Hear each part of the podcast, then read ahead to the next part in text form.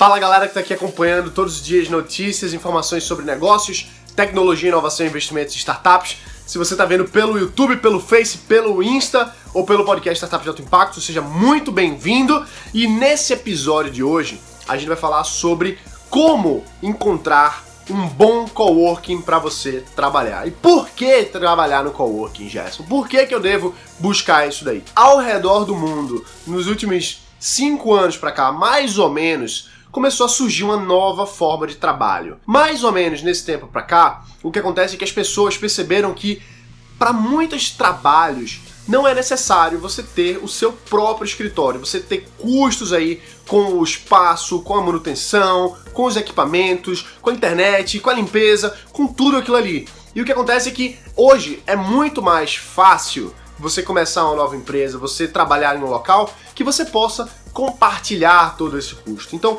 justamente é isso que vem o conceito de coworking, que é um espaço de trabalho compartilhado. Existem vários escritórios de coworking muito famosos, como por exemplo o Impact Hub, é um excelente que tem no mundo inteiro. Existem outros como o Workspot, tem vários por aí, WeWork, vários e vários e vários. E o que acontece é que principalmente por conta da crise que chegou no Brasil nos últimos anos, as pessoas começaram a ver, pô, por que, que eu pago tão caro aqui para ter um escritório se eu posso não ter esse espaço aqui trabalhar do mesmo jeito.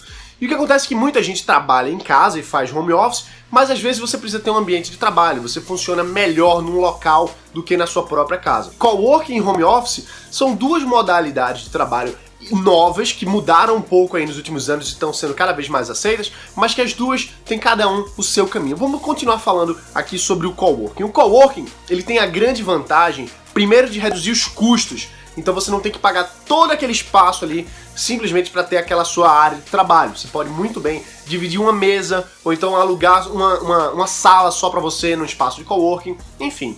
E tem várias formas de fazer isso. Você pode ter uma mesa fixa, você pode ter uma mesa que varia, que você hoje senta aqui, outro, outro dia você senta ali. Você pode pegar uma, uma sala fechada, menorzinha ou até mesmo maior, dependendo daquele escritório de coworking, das funcionalidades que ele vai trazer para você. E o que é interessante a gente avaliar é que não só a redução de custo, mas também o objetivo do coworking principal é a construção de um ecossistema, de uma comunidade de empresas que circulam juntas, que estão ali em comunidade mesmo. Você vê muito isso no Impact Hub. É muito legal que existem pessoas dentro desses espaços que são focadas em desenvolverem os relacionamentos ali dentro. Então, pô, tem uma pessoa que é um contador, tem uma pessoa que está precisando de um contador. Elas acabam trocando experiências, vivenciando ali no mesmo espaço e se chocando. Quanto mais pessoas ali dentro, existe uma densidade de pessoas que acaba gerando novos negócios, trazendo novas ideias, surgindo novas empresas. E isso é uma grande vantagem que o coworking tem,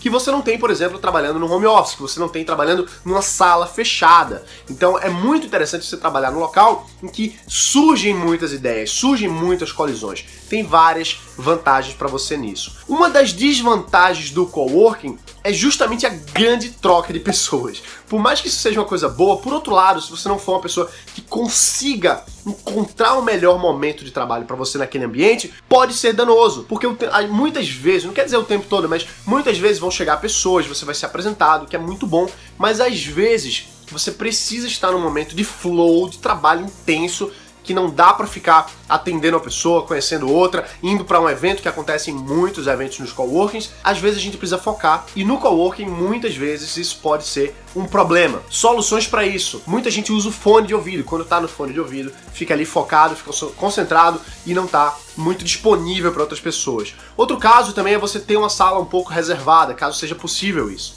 e outras coisas que você pode fazendo naquele ambiente para se ambientar mesmo e as pessoas saberem que naquele momento, naquela hora, você não deve ser perturbado porque você está trabalhando. É uma excelente forma de você começar uma nova empresa, de você conhecer novos parceiros, talvez até novos sócios, novos clientes.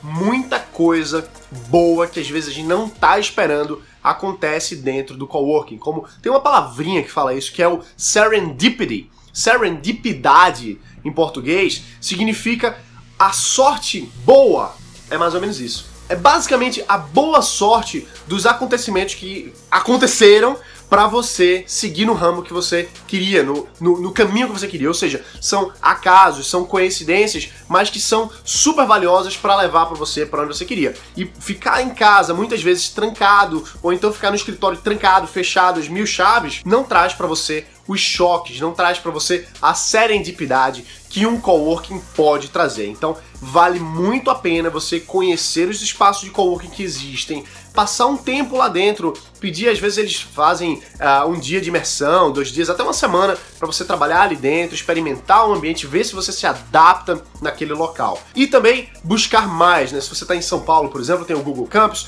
tem lá o Cubo, tem vários e vários escritórios coworking. No Brasil também tem vários e vários escritórios coworking diferentes mesmo que não sejam grandes marcas. O que acontece é que quando a economia começou a, a ter essa reviravolta nos últimos anos no Brasil, muita gente acabou fechando seus escritórios e trabalhando em cafés, trabalhando em coworkings. Então, por conta disso, os coworkings bombaram no Brasil. Tem muito coworking. Vários são excelentes e vários também são de má qualidade. A gente precisa ir nos ambientes, precisa vivenciar um pouquinho ali dentro, sentir aquele trabalho ali, trabalhar ali dentro, porque muitas vezes a gente só começa a ver os defeitos quando a gente já está ali há algum tempo. Então, uma das coisas que você tem que prestar atenção é a qualidade da internet, é a qualidade do trabalho, se você consegue trabalhar bem ali dentro, se você tem um ambiente seguro, se você tem um ambiente é, de respeito, inclusive, né? Então, às vezes é, é difícil a gente encontrar um local que seja perfeito pra gente, mas com certeza você vai encontrar um espaço que seja legal para você, tá bom? Então, procura saber um escritório de qual que seja interessante para você.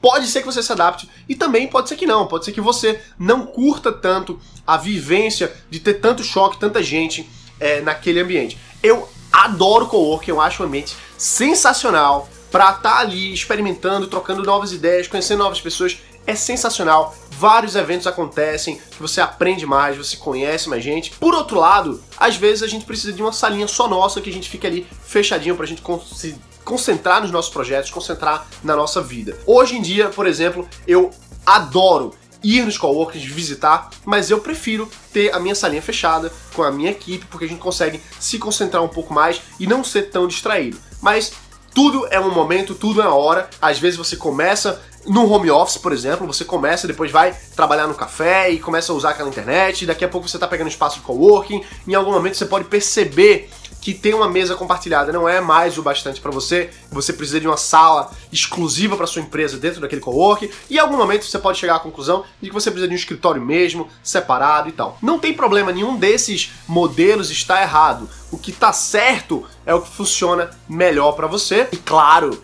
que caiba bem no seu bolso nesse estágio que você está enfrentando agora, que você está vivenciando na sua empresa, e à medida que o seu negócio vai crescendo, você vai migrando para o que você pode pagar mais, claro, mas também para o que funciona melhor para você. Pode ser que você seja uma empresa grande, com 120 funcionários, por exemplo, e esteja no coworking, não tem problema nenhum, como eu conheço várias empresas, várias startups que funcionam hoje dentro de coworking 100%, porque para eles funciona melhor, mesmo eles já sendo uma estrutura maior, com 120 ou mais pessoas, beleza? Resumo de hoje é o seguinte, procura conhecer mais os coworkers, procura vivenciar, vai nos eventos, procura ver se você fica lá uns dois dias para você conhecer o espaço, testar a internet, ver se você se adapta naquele ambiente ali e talvez você encontre um, o seu cantinho, o seu lugar para sua empresa pelos próximos meses ou anos e talvez você construa um grande negócio dentro de uma comunidade, de um ecossistema de outras empresas que convivem juntos, beleza? Então é isso aí, galera. Se você está vendo essa série de vídeos aqui pelo YouTube,